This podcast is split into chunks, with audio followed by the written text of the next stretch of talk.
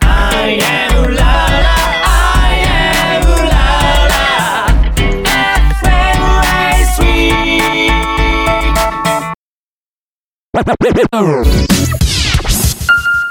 レディエル大好きこんばんは、小村俊樹です。こんばんは、吉田修平です。はい、ということで、はいえー2024年。まあ、正直、初めての収録ですけども、そうですね。はいはい。 1月元気に過ごしてます かもう元気も元気。で僕は、あの、ね、あの、2024年最初ということで、ちょっと報告、まあ、SNS ではね、もはうすでに報告してるんですけども、 なんでしょう。あの、今シーズンようやく、あの、参戦、決まりまして、はい。あのーフォーミュラービートという、まあ、昨年よりステップアップですね。一はいはい段はい階ステップアップして、えーまあ、旧 JAFF4 と呼ばれてた、えーカテゴリーなんですけども、 JAF4 はいはいはいあの、最近名称が変わりまして、まあ、フォーミュラービートというカテゴリーに今年は参戦してチャンピオンを狙うということで、まあ、ようやくね、戦う。もう、オフシーズンも終わったなっていう感じなんですけ ど、僕的にはまあね。前回の悔しさもあり、まあまあ、そうまだ引 きずる。そう。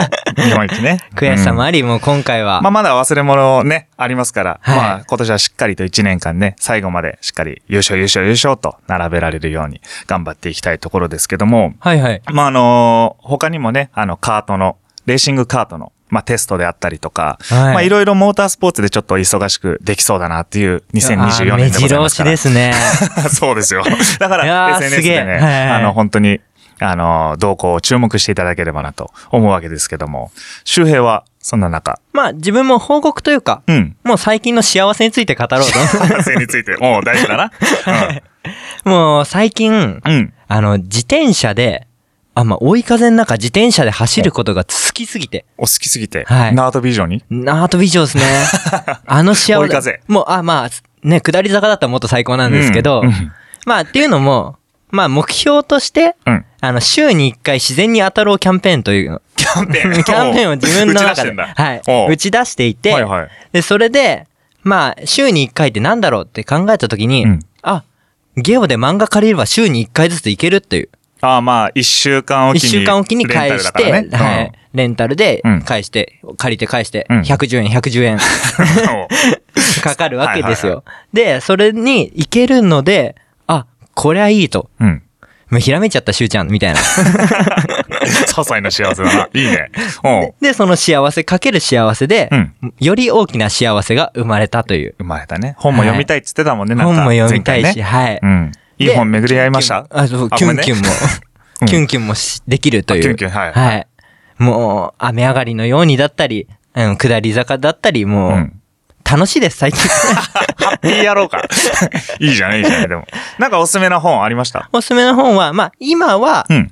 まあ、ちょっとラブコメなんですけど、うんまあ僕の心のやばいやつというものを読んでるんですけど、まあ、簡単に言うと、あのー陰キャラ、なんか、陰キャラ、なんか、性格がやば,、やばいやつって言われてるぐらいで、うん性格がやばい陰キャラなうんことを、なんか女優とかやってるすごいクラスの人気者が、はいはいはいはい。くっついちゃうのかなくっつかないのかなっっていうようなストーリー。ていうストーリー。まあ、陰と陽がはい。くっつくかどうかみたいな、はいラブコメなんですね。それがもう、いい。キュンキュンしちゃっ てるキュンキュンもう、キュンの巣窟。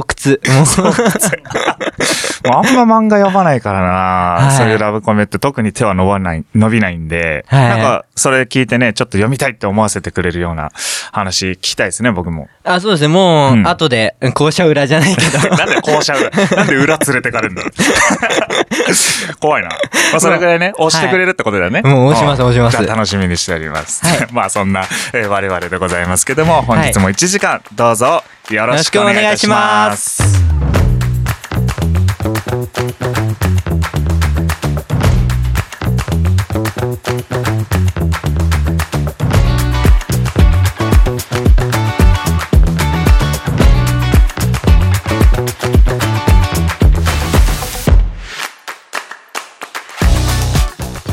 改めて、こんばんは、小村俊樹です。吉田修平です。 2月13日火曜日みんなとつながるラジオとラジコこの番組はジャンルに関係なく万物の一点のものにスポットを当て掘り下げていく情報バラエティ番組ですアイウララ FM より今夜もお送りいたしますということで、えー今週のスポットライトなんですけども、はい。ウルード氏に迫っていきたウルいード氏と思います。はいウルード氏ね。意外とこう、もちろん知ってる方は多いと思うんですけどもも、う知ってます、知ってます。ただ、はこいう深掘りするまではいかないんじゃないかなというか、そうですね。朝掘り状態ですよね。朝掘りという かね、はそうそうそう、まあ知ってるとか、 うん。ね、そういったのに対してちょっと深掘っていこうかなと思って、ね、あのー選んでみました。 いや、ありがとうございます。ありがとうございます。 はい。まあ、それで、本日はやウルード氏について迫っていきたいと思います。はい。そして、えー週替わりでお届けするパーソナリティによるオリジナルコーナー。第2週の今夜は俺たちのレクリエーションをお届け。今回のレクリエーションはですね、えーバレンタイン、令和のバレンタインについて、おお。もう皆さんこれ朝掘りですよね。朝掘り、 朝掘りかな。まあ、令和のバレンタインっていう意味では、そうです朝よね掘りなのかもしれないけそど、れをちょっと掘っていこうかななんておー思っています。令。和なんだね。令和。おーどんな進化をしてんだろうな。平成昭和ともまたいできましたねはい令和です、うんあ昭和から平平成成と昭和はまた、 昭和、平成、令和ね。まあ戻ってる方もいるかもしれないです け戻どんなよ進化していかないとね。進化していってるその状況をね掘っていきたいなと思っています、うんなるほどね。ちょっと楽ししみです。それこそ前夜だからね。い、そうですよね2も月う13だから、明日か。数時間数時間後だ。ぴょってもう ねぴょってなんで、なんでそんなちょこん なん。大胆にドーンっていきましょうよ。そうですねははいい、それでは、うん2時間2時間あ1時間増えた増えたやった今夜もお付き合いください、はいみんなとつながるラジオとラジコ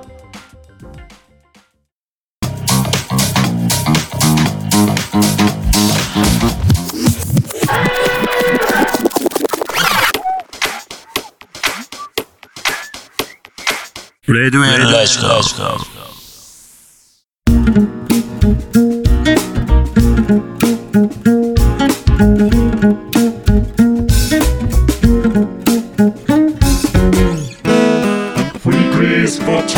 今今週のスポットライトはい、今週のスポットライトは、ウルード氏でございます。はいえー、本日はなんと2時間にわたってお話違がうで違うき違うると違う違うあ違う。 僕のボンボンボン。なんでボンって。僕のボンですということで、えー、まあ、ウルード氏。知ってますよね、 もちろん。もちろん知ってます、あの4年に一度のはい、4年に一度。ものですよねものなんですけども、はい実はね、正解とは言えないんですよ、それ。4年に一度って。本当にっ本てい当うに方が多分いっぱいいるんだろうなと思って、はい本日はちょっと、まあ、数字が多めになるんで、はいなんとかこう伝わりやすく、あの、話していければなと思うわけでございます。ということで、まず、ウルード氏はね、えー、先ほど周平君に言いましたが、4年に一度、まあ、2月29日というウルービがある年のことっていうことですよねウ。ルービがある年のことをウルウルーード年シとってことドですねシと日ですねはい。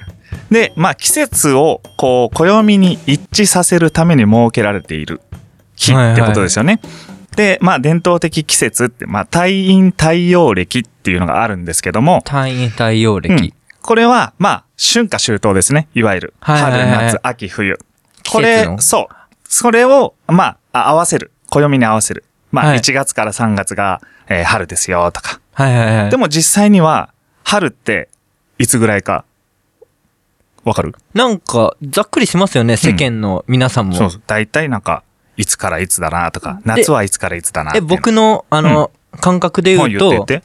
大体4月かうらん。 5月ぐらいですかねまあ、 5 2月ヶ月間ぐらい。 2ヶ月間ぐらいなんじゃないですかね、まあ、合ってるっちゃ合ってるかな。ああ、よそかっうた。。大体その気象学的季節っていうのもあるんですけど、大体はいはい春って3月から5月。 3月から5月。そうそうあ、3月も入るうんんですね。で、さっき仲間の入り。はい1。月3月が春っていう、この時期は気象学的に言うと、もう冬に当たる。ですよね。おーやっぱ今はいまだ寒いから、春とは言わない。はいっ。ていうようなズレがやっぱどうしても生じてるんですよね。はいでこれを正すためにあるのがウルービ、ウルード氏っていうのがあるんですけども。調整日。そうそうそうそう。へえ。で、この2024年がそのウルード氏っていうことで、まあぴったしじゃないかということで。ああ。はい、やっていきたいと思います。はいで、まあ、設定の理由に関してなんですが、まあ、古代エジエジプトまで遡るんですけどもあ、あ、ずいぶんいった。うん、この時代はですね、もちろん1年は常に365日そうですよね。うん常にね、まあ、ウルー年っていうのが全く設定されてなくて、はいあまあ、あの365日が1年としてあったんですけども、はいまあ、当然、さっき説明した通りに、えー、だんだんずれてってしまう。まあ、時間、季節、日がずれてってしまうわけですよ。あ、そっか。そうウルー年がないことによって、っていうのは、まあ、1年、だいたい、えー、あ、ごめんね、4年に1日の割合でずれてってしまってたわけですよ。はいはいはいはい。で、このまま行っちゃうと、本当は夏なのに、自分たちの暦ではね、うんで、も季節は冬だったりとか、っていうズレを感じてし まう。そうですよね。うん体壊しちゃいま すよね。体壊しちゃうというかね。まあもちろんそれは人間の知恵でね、はいはい寒かったらどうのこうのはできると思うんだけども、まあそういった、えー季節と暦を、えー合わせるっていうことで、ユリウス暦っていうのが登場するんですえ、よ。もう一回ね、ゆ、ユリウス暦。ゆりうす。うん。ゆりうす歴。ユリウス暦っえーていうのが。で、これが古代ローマ。はい。紀元前46年にようやく採用されたと。されるんですようー。はいはいはい。なるほど。そううなんですよ。んうんで、、これが、まあ、4年に一度、まあ、その当時から、エジプトの時代から4年に一度日程がずれてるなっていうのはもう観測としてあったらしいんですね。あ、もう感覚で分かってたんだ。すでにそう。天才すでにえあすごいったですんねですけど、この、ようやくこのローマ時代の時に、まあ、採用された。ただ、採用された後、このユリウス歴と何、何もなっていた、ガイウス・ユリウス・カエサルっていう人。うわ、なんかすごい な。この人が暗殺されてしまったんですよ。あこの決めた人が。あ、ちょっとや嫌ですね。嫌な雰囲気が。そうそうそう邪悪な気配が。だから、なんか4年に1回っていうのが全体的に広まってなかったから、うん3年に1回ウルービンになってたとか、なんあかーそごこ情で報もが。ごちゃごちゃフェイクニュースが。フェイクニュース。繋がってっちゃったフェイクニュースというかね。そう。ちゃんとした制定がこの時でもまだされていなかった。へえ。んですよ。うん。で、まあ、この、えー、まあ、3年に1回とか、このズレをまた正すために、はい。えー、紀元前6年から紀元後7年の13年間で、3度のウルード氏を停止したとか。はいはいはい。うん。だからこれで何とかして調整しようって、もう本当に人の頭で、うんうん。この季節、まだ暖かいからまだ夏だなとか、うんうん、結構カレンダーで見てたってよりかは、もう肌感覚ですよね。ああ。これでも追ってたってう、も感うじ。時計もないですもんね。日時とかも。そういうのも。時計はさすがにあったんじゃないかな。 まあカレンダーというかね、今みたいな正確なものっていうのは当時まだそこまで はい。あの、正しいものじゃなかったのでね。で、こうしたユリウス歴だったんですけども、まあ、この先ほども言った正確じゃなかったっていうのがあって、はい。これを正確に、もうもっと正確にしようっていうのが、グレゴレ、グレゴリオ歴っていう。グレゴリオ歴が正確。そう今、日本をはじめとした、はいあの、世界各国でね、あの、 採用されてる歴のことなんですけども、はい。先ほどのユリウス歴っていうのは、1年が365.25日。 365.25。そあ、25ですね。う。で、25です ね。これは、時間に返すると、365日と、はい5時間48分46秒っていう、うわーが1。細かく言うとね、はいはいそう、1年1間年で、間で、えーこの時間に表すると、365日と5時間っていう、まあ、あ約6時間ぐらいがはいはい。経過してしまうんですよ。じゃあ正確に、あの、年末とかにジャンプしてる人って意外と間違ってるかもね。 それはそうなんだ ろうまあもしかしたらね、正確に言うと、もう65日過ぎてるのに、過ぎてんのに。そう、もうジャンプしなきゃいけないジャンプし時ない間にジャンプできてないっていうのも。できて5時間後ですね。5そうそうそう時間前ですよねっていう。そうそうそう。そう、時間にすると、ちょうどじゃないわけですよ、もちろんね。はい。そう。だったんですけど、このグレゴリオ歴で換算すると、365.2422日っていうう、わーすごい数字。もっと細かい数字になっていくわけです。へえ。で、時間にして、約11分15秒ほどはい。正しくされたんです。あユリウス歴では11分15秒ほど長かったんですけど、これを11分15秒をもうちょっと早めて、はい。本当に正確な数字を出したっていう。すごい手間ですよねそ。う時間かけたり。で、これをいつから採用しようかあってーいう、。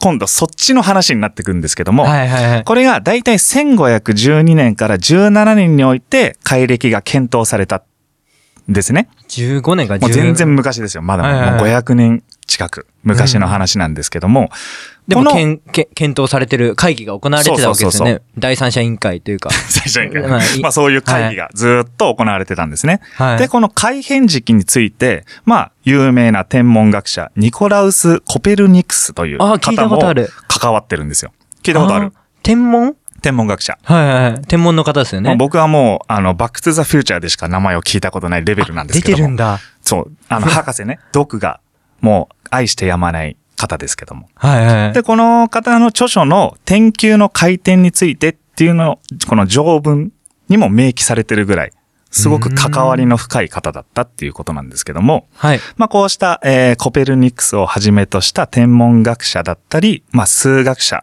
たちの意見をもとに、1582年10月15日より、ローマ教皇グレゴリウス13世がはい。ユリウス歴の改良を命じたやっとされてるんですよ。じゃあできた。ついに完成。そう、つい に今ともう暦が一致したってことですね。この時期に。あ、でも古いですね。そう結構。もうそれから500年近く経ってるわけですけども。 500年使われてる。そう。ルールなんですね歴ですねこ。れまあ、うんユリウス歴はもっと長いっていう意味ではね。 はいはいそう。で、ちなみに、ユリウス歴の約1240年で生じた、まあ、10日間っていうズレがあるんですよ。はい。うん。この10日間をどうし、どうやって正そうかっていう会議もその時点で行われたんですけど、どうやって改良したと思いますどうやってか、 ?10 日間ズレがあるんです。ちょっとだけ、あのー、時間をすあ圧縮したり。圧 圧どう縮やっといてうか、もうちょっとー興味あるな、それ。あれ、一日を、うん。あの、時計の針をちょっとだけ遅くすると か。どうやってそれどうやって地域全体に。 あの、記されてれば、もうそれを信じるじゃない、人間っあ、て。街の時計街の時計とかが大時計とかね。はいはいはいはいでそれを、あの、ご情報を記して、うん。でご情報 なんだ。それちゃんと報告すればいい話なの。ご情報でいや、大ち丈ょっ夫。と、じゃあ後ろめたかったんで。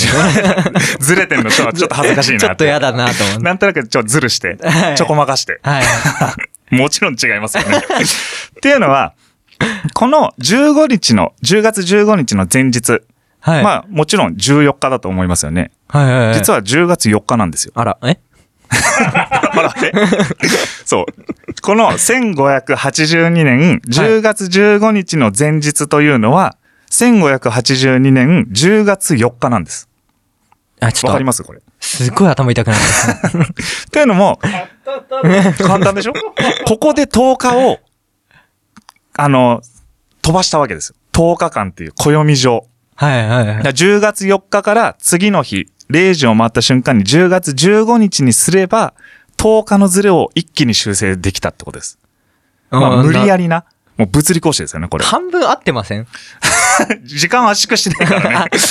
まあまあまあ、うん、どうなんだろう。すっげえ遠回りだけど。部分点ぐらいは部欲分しい。点ぐらい。部分点ぐらい。一上げようかぐらい。うんはい。そう、そういう感じで、もう無理やりなんですけども、ここの10日のズレを修正したっていう、されてるんですね。あーで、まあ、それ以降、1年を365日、いわゆる平年という年と、400年に97回を366にする、ウルード氏を設けた、ですけども、うんなんか引っかかりませんなんかだって、急に飛んだとか、と飛んだに日、日にちが飛んだとか、まあちょっと冒頭に戻るんですけど、はいあの、ウルード氏と言ったら4年に1回って言ってたじ4ゃない年ですに1か。回以外になんか、うん。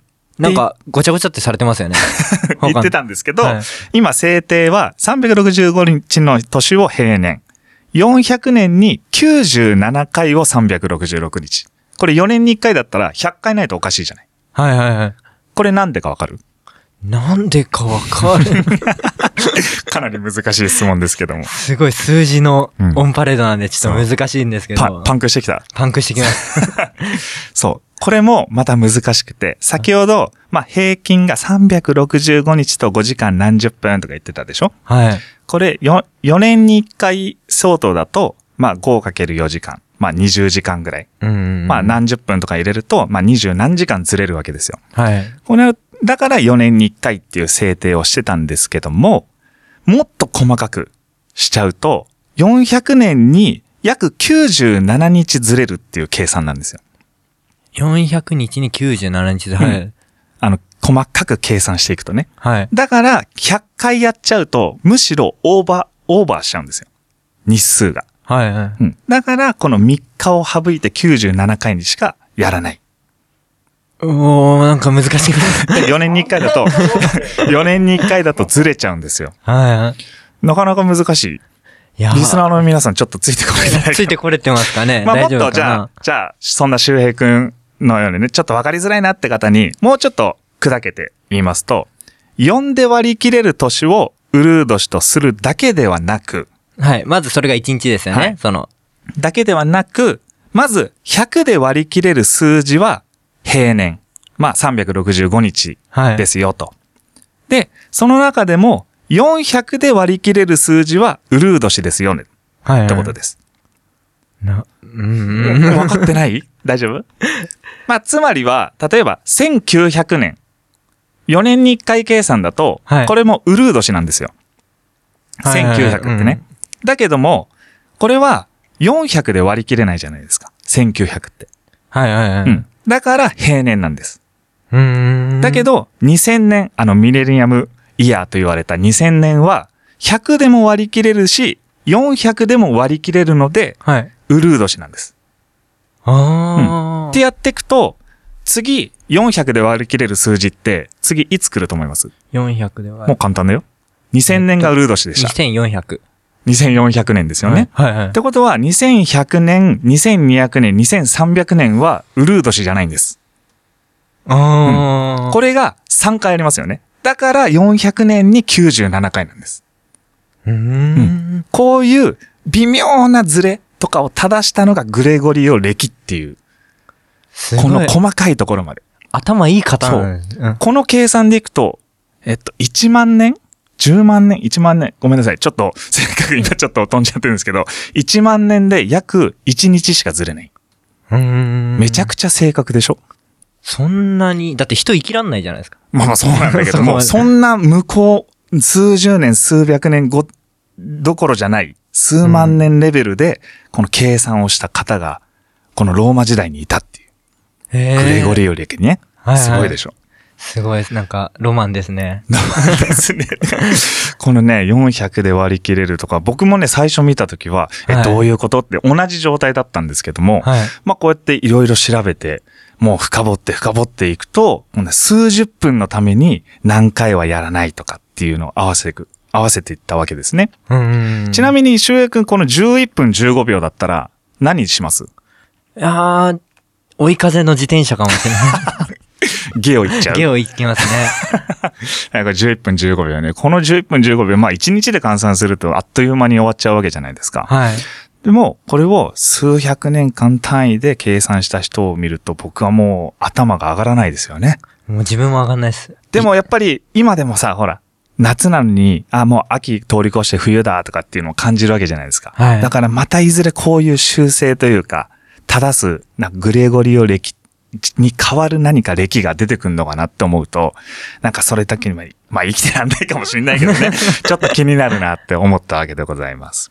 ということで後半はね、そういうウルービに、ウルービのイベントとか、そういう話をちょっとしていきたいなと思います。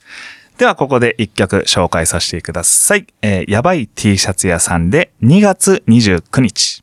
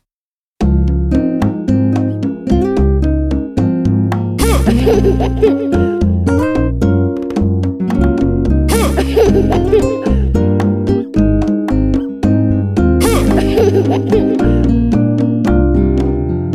Radio Enlightened. お聞きいただきましたのは、やばい T シャツ屋さんで2月29日でした。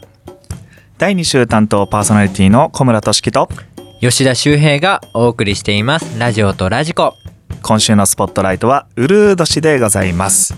ということで前半はちょっと数字がね、後半ガーッと来たので、はいもう周平くんの目が真っ白になってきてる状態であると思うんですけど、 頭がパンクしてきてる感じね。算数はちょっと苦手なんで。ただまだまだちょっと数字は続いていくかもしれないので、 はい。はい。よく僕もね、わかりやすく話していければなと思います。お願いしします。はい。。では後半一発目、まず、えーこの2月29日生まれの人。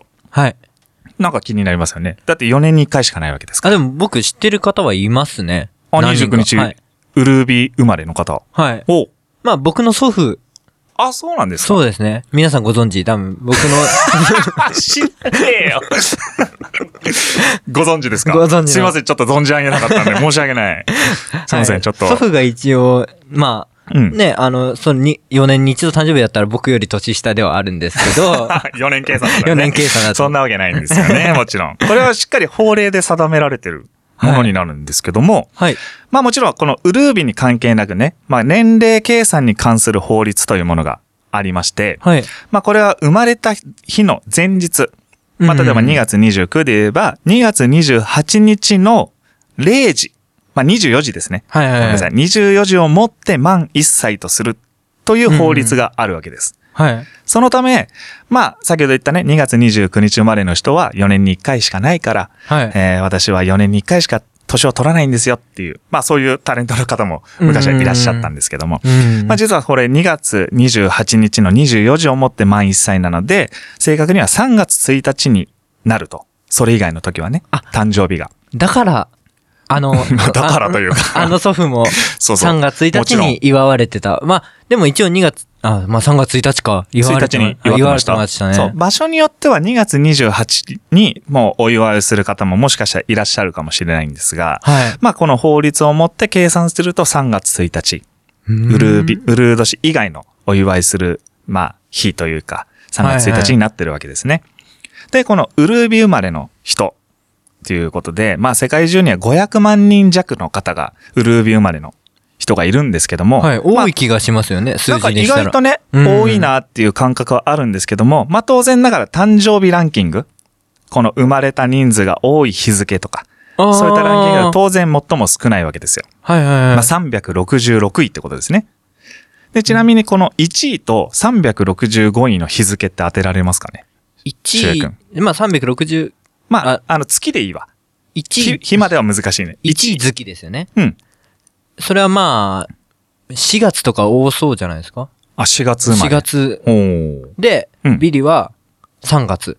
ビリ、あ3月4月で。あれ多い、少ないが。そんでも自分はそんまなあイイメメーージジが。ねまあ、偏ってる学校にいた の かな、それ関係ねえ な、あんまり。まあ僕、僕も結構意外だったんですけど、実は1位は12月なんですよ。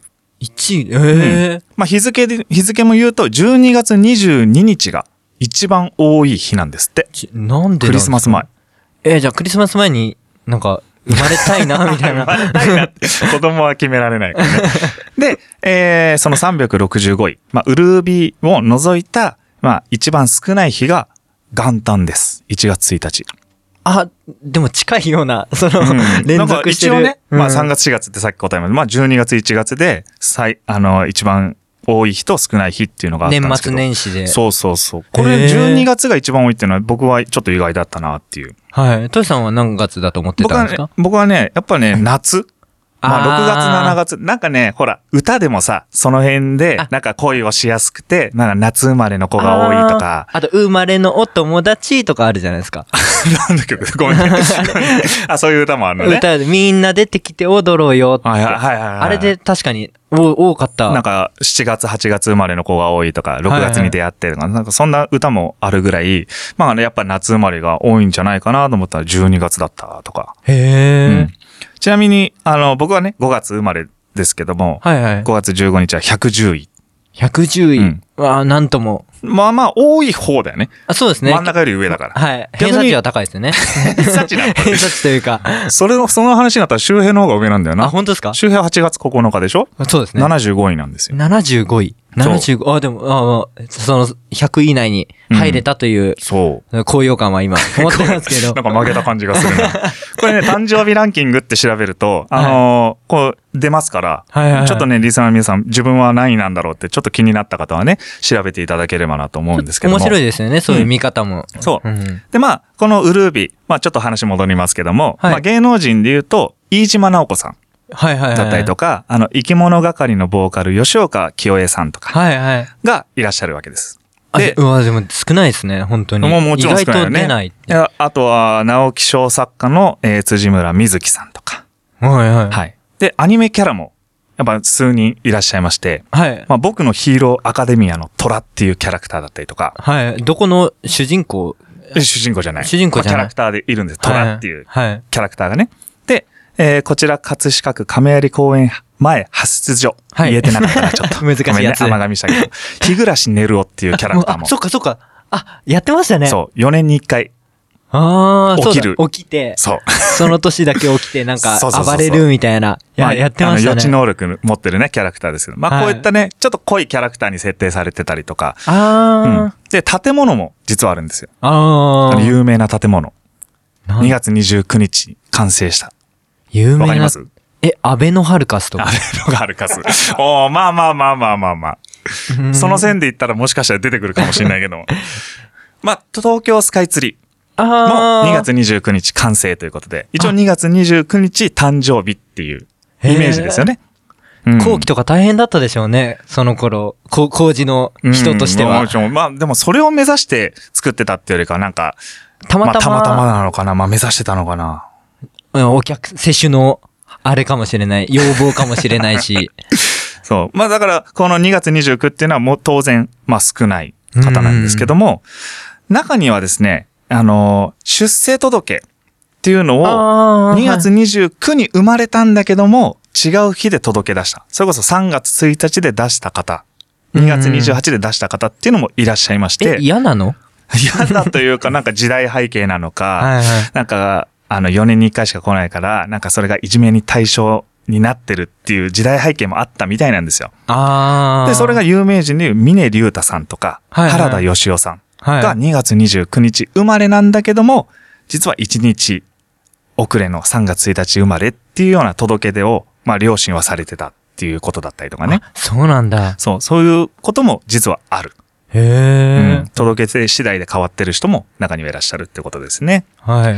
はい。ということで、まあ、最後に、えーなるんですけども、この語呂合わせによるイベントっていうのがございまして、あー最後にちょっ気と、になるあーお話ししていこうかなと思うんですけども、まず2月29、語呂合わせで言うと何があると思いますかに、肉、肉とかそういう系ですよね。あ肉ねうんミート、肉とか。うん。ん他に229。 ?229。夫婦。夫婦。ふふ。夫婦く。まあ、でも肉関係のうんイベント、肉フェスとかよくあるじゃないですはいはいはいはかい。あれって意外と2月29なんじゃないですかね。 あーまあ、それで言うと、日付だけですね。29、肉の日っていう。はいはいはい。まあ、2月29っていうなると、まず一つ目紹介がですね、ニンニクの日。あ、ほんとや。 229。これはいはいね、はい伝統ニンニク卵黄。あ聞いたことありますー。はいはいはい。株式会社健康家族が、えー制定している日なんですけども、はい。まあこれ、この日にね、まあ特別な商品が販売されたりとか、そういったイベントをやったりとかね。まあ全国的かどうかってなるとちょっと難しいかもしれないですけど も、まあこういうニンニクの日と制定されていいはいますよとか、あとは、円満離婚の日。あー円満離婚のそ日う。どういう語呂合わせなのこれね実は1年で離婚の件数が最も多いとされる3月の前日。っていうこともあって、まあ4年に一度のウルービに夫婦の絆、結婚、または離婚の、まあ本質や、まあ夫婦関係など改めて考える日にしようと、まあ離婚式プランナーである寺井宏樹さんが制定された。ああ、逆にね、別れないような活動みたいな、うんようなものをまあでも離婚式だからね、円満離婚の日だから、別れないようにするってよりかっはてい、うか、 む二し人ろに、幸あれみたいなことだよね。あーまあ語呂合わせで言うと、二人に福あれ。ああ、そうでうすん。っね。ていうことで、このイベントが制定されてるってことですよね。はいはいはい。で、三つ目が、富士急の日。富士急、あの、大手、あの、ジェットコースタ富士急。大手ジェットコースターなんでちょっと名称隠した富士急ハイランドですよ。ー。富士、こはいの富士急ハイランド、まあ229富士急でしょはいはい。これを制定されてて、あまあこの富士急ハイランドが運営している富士急行株式会社が制定しているということなんですけども、あ、はい。このウルービである2月29日は富士急ハイランドの入園料が無料となるイベント。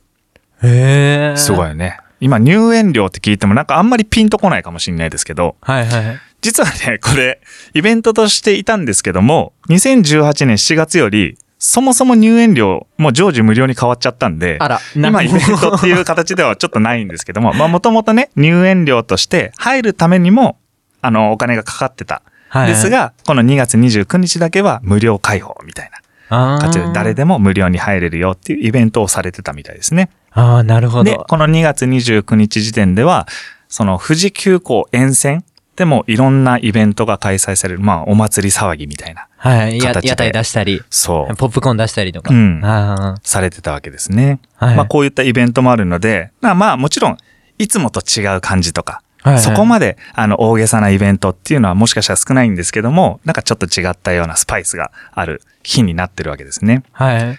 で、まあ、この、えー今回、ウルフ年っていうスポットライトをやるにあたって、ちょっと、X 上で私、投票をまた、ちょっと最近、あのー、自分の中で、あの、流行ってるというか、ちょっとうんうんうんうん楽しんでやってるものなんですけども、まあ、4年に一度といえばっていうアンケートをやったんですよ。はい。で、4年に一度といえば、ウルフ年以外に何思いつきますもう、あれですよね。オリンピックまあ、もちろんそうですよね。 4年に一うん度。そう。まあ、4つ項目が当てられたので、まあ、その今言ったオリンピック。で、FIFA ワールドカップ。まあ、はいサはいッはいカーですね。で、次にラグビーワールドカップ。はい。で、ウルード氏の4つでアンケート調査をしてみたんですよ。はい。まあ、当然ながら1位はオリンピッオク。リンピック。 そうですね。イエーイ。で、次に来るのが、まあ、ウルード氏が来てたんですよ。あ、うん。まあ、サッカーの方が多いのかなとか、なんか個人的に、ちょっとね思いますよね思ってたんですけど、まあ、はいサッカー、ラグビーよりもウルード氏の方が認知度は高かったみたいです。ええうんいや、意外とやっぱり、あの、みんなの表の方にあるんですね。意表の外方とね、こう引き出しの、ウルードはいただ2024年ウルード氏だっていうことをもしかしたら知らない人ももしいるのかな、そう思いますけどね。まあまあ、そなんか年がら年中考えることではないので。うんで、2月のカレンダダー見て、ああ、29。あるわ、みたいな。はそう。でも意外とね、こう調査してみたら、あのーまあ、ウルード氏はいはい。だ。なっていうのは皆さん感じていただいてたみたいで。で、最後に、ちょっと、ういいですか質問していいですかお、さ最後に、はい。あ、ごめんなさい、なん唐か、突だね。あの、うんずっと考えてたんですけど、うん。ウルードして門構えに、なんか、王って書くじゃないですか。はい、漢字でね。うん。え、なんか王様がいるのみたいな。ウルード氏の中に。なんか、なんかね、これね、ちょっと待って、さっきね、調べたんだよ、俺も。なんか、あの、ずっと気になってたんですよね。なんか、ん万人、王の万人がいるみたいな、中に。自分はそんななんか、そういうひ魔物がいて、それがなんか、ウルド氏だみたいな、ああ。決めたみいたいな。その万人ってどういう意味なんだろうな、みたいな。そういうところでなんか、疑問が湧いてきてしまって、そういうのでなるほど申ねし訳ないです。な。申し申し訳なく ないよ、全然全然。これね、あの、まあ、文字通り、王が門の中にいる状態を表しているっていうことなんですけども、この2月29日、4年に1回お、えー来る、このウルービには、王様は門から出ずに、政務、まあ、業務みたいな、はい、っていうのを行わないという習わしがある。をとされてる。まああ、中国の、まあ、伝統といいますか。はいはいまあ、そこか、そこから語源を得て、門の中に王がいるよっていう。あーまあ外出しないっていう日らしいですね。あ、なるほど。あ、そういうことだっすたっんきりだ。はい。すごい。 ということです。まあそういったウルービーありますけど、まあ4年に1回しかない。まあもしかしたら100年に、400年に1回っていう時に当たるかもしれないので、ね、まあ何か特別な日を、えーリスナーの皆さんもね、2月29日内やってみてはいかがでしょうか。ということで、えー今週のスポットライト、ウルー年でございました。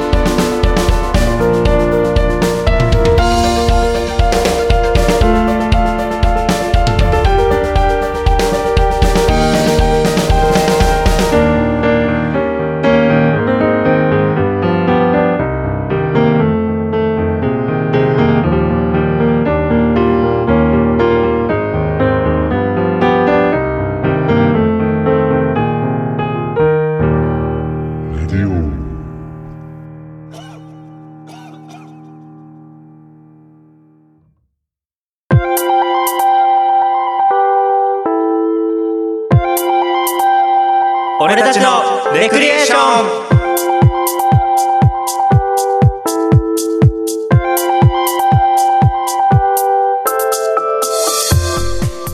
ここからは担当パーソナリティによるオリジナルコーナー。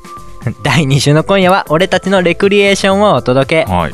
このコーナーはあらゆることにチャレンジしたり解決したりとこの悪ガキ2人がお送りするコーナーとなっていますなんかしっとりしてるね、今日は。いやどうしたもうイケボでいきたいと思い いけまもすか。 おうテンション上げていこうぜ。そして、うん明日そわそわしてる男子いるんじゃないですかねそうだね、冒頭にちょっと言いましたけどもねね。えもうじゃあもうこういうことこういうコーナーをしたいと思います、吉田周平プレゼンツ令和のバレンタイン紹介スペシャルパフパフ。はい。ということでね、うん実際やってみたいと思いますけど、え実際にリスナーの皆さんもね、明日机の中を想像しながら聞いていただいたりし たら、そうだね。はい、ワクワクしてるかワもしクれワなクいし。ながら聞いていただけたらな、なんて思います。で、早速、流れとか、時代の流れをはいはい。軽く説明したいと思うんですけど、バレンタインのね。はい、バレン。うで、まず、今、バレンタインってチョコを渡すっていう、最初のあの根源があるんですけど、チョコをわ、うんあの、大切な人にチョコを渡すみたいなはいはいはい感じになっていると思うんですけど、それができたのが昭和。昭和。昭和に、えーチョコレートを送る日という、とある企業によって、うん。あの、キャッチコピー、女性から男性へ、年に一度告白ができる日という、キャッチコピーの中、あーはいはいはい始まりました。まあ、企業側が仕掛けたといいますか。はい。うん。そして、平成になって、うん。まるまるチョコの出現と。まるまるチョコ。ほう。例えば、本命チョコ、ああ、そういうことね。義理チョコ、はい。ね、その格差ができる。だから、そのバレンタインの自由化がうん。できて、で、女性同士の交換だったりとかね、親しい人に贈る日という、うん。まあ、上げやすくしたみたいな感じなのかな。はいなんとなくね。こっぱずかしいからね。うまく使ううん使えるように、いいろんなはいはい風に使えるようになった。まあ多様性がね、生まれてきたと思うんですけど、ね、この厳しい平成の時代を厳しいぜ。厳し生かった。き抜いてきたトシさんは、どういう言うて思い出がありますかねなんかあんまりバレン あれだけどね。まあバレンタインといえばですね、まあ当然あのいただくわけじゃないですか。はいはい。でまあ小学生中学生そのぐらいかな。うん。まあそれこそね義理チョコであったりとか中には本命っていうところでやっぱりたくさんいただくわけですよありがたいことに。あ、本当ですかモテ。ただまあ食い切 れない。正直ね言っちゃうと食い切れないわけですよ。ただ腐らしても申し訳ないからお、そうですよね。とりあえず1個食べて。はい。感想を言えるレベルでね、もう味見して、ちょはいっと兄貴とか、うんうんまあ、家族に分けたりとか、まああ、ー正直しちゃうわけですけどね、はいはいはいまあ、申し訳ないですよねもらって作ってくれた か方にはねはい。多分相当あのいただいてた時期を経てあの全くピタッともらわなくなった時期も平成で経験してますから私は。あ、そうなんですか。うん、もう僕も小学生の頃にね、本命と言われるものをもらったもんですよ。2回ほど。お2回ほどうんそれを粗末に扱ってし まった。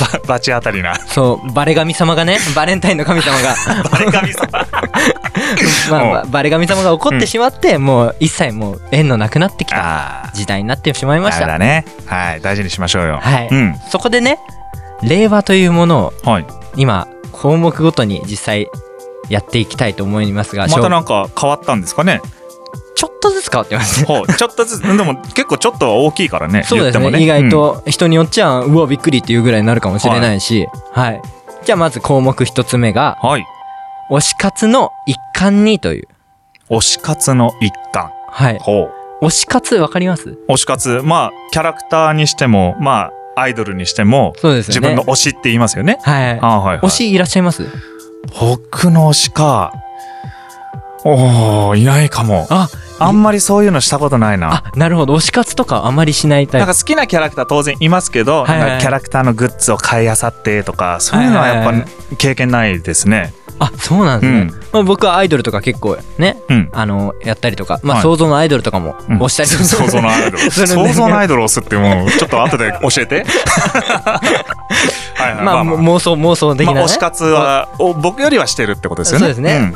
でその推し活の一環だからそのコンテンツ映像やコンテンツとかあるじゃないですか、それを見ながら推しを祝う日としてあチョコを食べたりあ。なんかバレンタインを超越というか、ちょっと越してる気がしますね、それ。どうもうなんだろう。この方々は越しちゃうんですよねまあ、要は、その日は、推し活の映像とかそういう好きなものを周りに集めて、チョコレートを食べるんですか チョコレート、まあ、何でもいいんですけど、ま何あ、でもい基いのか。本チョコレートですよね まあ基も本ちろんバレンタインだからね。今、推しチョコという言葉もあるぐらい、うん。。今になっています。はいはいはいはい。なるほどね。はい。推し活もすげえな。そして、まあ、二つ目の項目なんですけど、はい。令和、令和って、謎の病原体が出てきたじゃないですか。あまあまあまあまあ。はいココロナという。それによって、あの、感染症歌が、嫌だな、怖いな、うんなんて思う方々、はい。一定数います。はい。手作りをやめるっていう。手作りをやめ手る。作りチョコをやめるっていう風習も増えてきてまますね。なるほど。はいはい。すね。はい。あとは、あの、結構リモートとか、リモートね。みなんで2回言ったんですリモート。はい。はい。だから、なかなか、そのね、あの、上司とかに会えないな、なんて。うん。だから、チョコレートを郵送で送ったりとか、郵送そういう風なを。あのー文化もできてる。まあ直接ね、こう、手渡しできない環境ももちろんありますし、まあ言ってしまえば潔癖みたいな、その、やっぱ感染症かかるリスクを考えたら、なかなかね、そういうのもそうだからできな配いと慮そういう配慮をした上で、うんうんそういう行動そういうことも増えているとい渡うし方が変わったみたいな感じかな。だからまあ神経質な人とかにうん渡すのであれば、こういう渡し方もありなんじゃないかなとうん。は僕的には思います、はいはいはでまあ実際に令和とか見てきたんですけど、い。うん。もう個人的にはん何がいいかなと思ったんですけど、うんやっぱ個人的には大切な人と一緒に手作りをしてかけがえのない時間を一緒に作りたいななんて、そのまあ妄想の中なんですけ妄想ど、の中でねはい思っちゃいましたね、うんまあ、うん妄想のアイドルとつ手作りチョコを作るでもいいしなるほどね。まあまあ飛躍してるな、そ れも。だから愛を誓う、ああなんだろう、愛を告白する日っていうところから、一緒にそれを作り、作りたい。もう自分はそういう気持ちでななってますねあ。まあ、まあ一番ね、理想とする形ではあるかもしれない ね。手料理というかね。 なるほどね。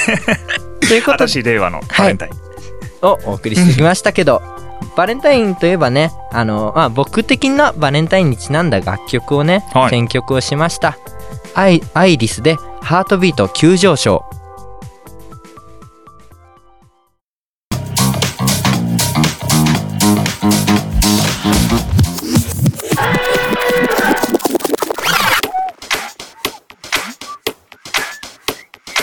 Red Red Lashlowski. Once upon a time, a long time ago, there was a little girl called Bertha. She was always well behaved and worked hard at school to please her parents and her teachers. She was never late, never dirty, never rude, and she never told アイウララ FM よりお送りしてまいりました「ラジオとラジコ」ここで番組からのお知らせですよく聞いてくださいはいいきますラジオとラジコ公式サイトでは過去の放送をいつでもお聞きいただけるアーカイブがございますスポットライトのテーマやジャンルまたパーソナリティ名での検索も可能ですぜひご利用くださいはいまた番組ではリスナーの皆様からお便りをお待ちしておりますここからよく聞いてください、はい パーソナリティそれぞれの X の DM や X SNS にありますお便り専用フォームよりパーソナリティへのメッセージや質問ご意見など、うんそんな普通おたをお送りくださいはい第2週目では試して教えてなど何でも募集しておりますのでよろしくお願いしますはいさてここで個々のお知らせあるんですけどトシさん何かありますか僕のお知らせですかはいそうですねまああのまあ冒頭頭に言いました、まあ、フォーミュラビートっていうね、まあ、レース今年は参戦するわけですけども、まあ、年間14戦あるわけですよ、はいまあ、去年でいうと倍、まあ、レース数が増えるんですけど、はいまあ、ちょっとねあの出る出ないもちょこちょことは出ちゃうんですが、まあ、はい現地で観戦していただきたいなっていうことと、はいまあ、練習走行はあ基本的にあのフリーでサーキットも入れるので、あのまあ、そういったところからでもね、あの近くモータースポーツを感じていただけるかなと思うので、はいぜひねあの SNS いついつ練習しますよとかうんどこどこで走りますよみたいな投稿しますので、まあ、ぜひ現地に遊びに来ていただきたいなっていうのと、まあ、あの、以前から言ってます、あの、シミュレーターね、うんうんあのぜひ免許取りたいとかあの日々の運転がちょっと怖いなって感じる人とかね、うんうんあの1時間無料でねご案内してますのであのぜひまあ私個人にでもね DM でも全然構いませんから、あのぜひモータースポーツに触れていただければなとまあ思います、こ個人的にもすごい面白いやつなんで、本当にそうだねいももっと体験極めたら面白いかもしれないね本当に極めたら面白いか らまあ体験してほしいななんて、よろしくお願いします思いますはい、周平はあとまあいつも通りですね吉田と田村がやるラジオという YouTube チャンネルがありますのでそちらの方よろしくお願いします田村君は聞いてんのこのラジ田村くん多分聞いてるとオ思うなんんでですけ多ども分なんだよ うもう聞くのが怖くて今度呼んでみたらで呼んでみよっか 急に 喋れんのあいつ多分あわあわして俺は会ったことないけどあいつとか言ってるけどそうそうだからさそれこそラジオとラジコこういう裏話みたいなはいはいはい、もうどんどんなんか吉田と田村のラジオでも話しても面白いんじゃないもう出してます出して呼んますでえいいっすかいいっすか逆に ボロクソ言って やるからお前らはよってまあいそやんでなも感じぜひねラジオやったりねぜひ来ていただけたら、うんまあねあの行き来自由なんで一気に行き来自由なんでフリー参加あのそのフリー参加なんでよろしくお願いします、うあリスナーの方は参加できないですけど参加できない あでもいいですしかたいねっていう人もしかしたら出てくるかもしれないあそしたら DM の方にまあ YouTube でやってるからねそっちも気にかけていただければなとお願いします、あと引き続き楽曲の方もよろしくお願いします、ということで今回まあ、ウルード氏ということで、はいまあ今年はね、2月29日があるので、何しようか、俺らは。あなんか特別なことしたいよね。どうせこうやってスポットライト上げたから。携帯で寝落ちとか 電話なんで2人でも完結することやね。 もっとなんか統合できる こと。あなんか個々にさ、なんかその日はこれしますとかっていうので、それなんかこそ投稿しようよ。ー推し活とか推し活する。推しあーいい活んとじゃないか推しある活 じゃない。えでも妄想だからどうやって表現するんですかそれを考えるんだろう。 なんか2月29日、それぞれでなんか投稿したいなって思うので、そうですねちょっとラジオコのタグつけてね、 うんまあ、それでちょっとあのリスナーの方にはあの見ていただきたいなっていうことでちょはいっと考えましょうそうですね、うんはいはいはい あっさりしてんなまあそれでもってあのなんかね次回に何かつながるかもしれないしさ、うんまあ、もっとチャレンジしていかないといけないから、そうですね我々はねもう手を出してくっていう手を出してくっていう、 まあ、数数あたりはいいもんじゃないけどねもうちょっと質も高めながらねもう我々パートナーになって5回目ですから今回もっうわてーもう5だもうね甘やかされてはいないなっていうことでそうですね元気出していきましょうね、我々この後もよろしくお願いしますはい、はい、さて来週の放送は2月20日、えー第3週担当の相原龍太さんとウーさんでお届けいたしますお楽しみに今夜のお相手は小村俊樹と吉田修平がお送りしました我々とはまた来月お会いしましょうそれではおやすみなさい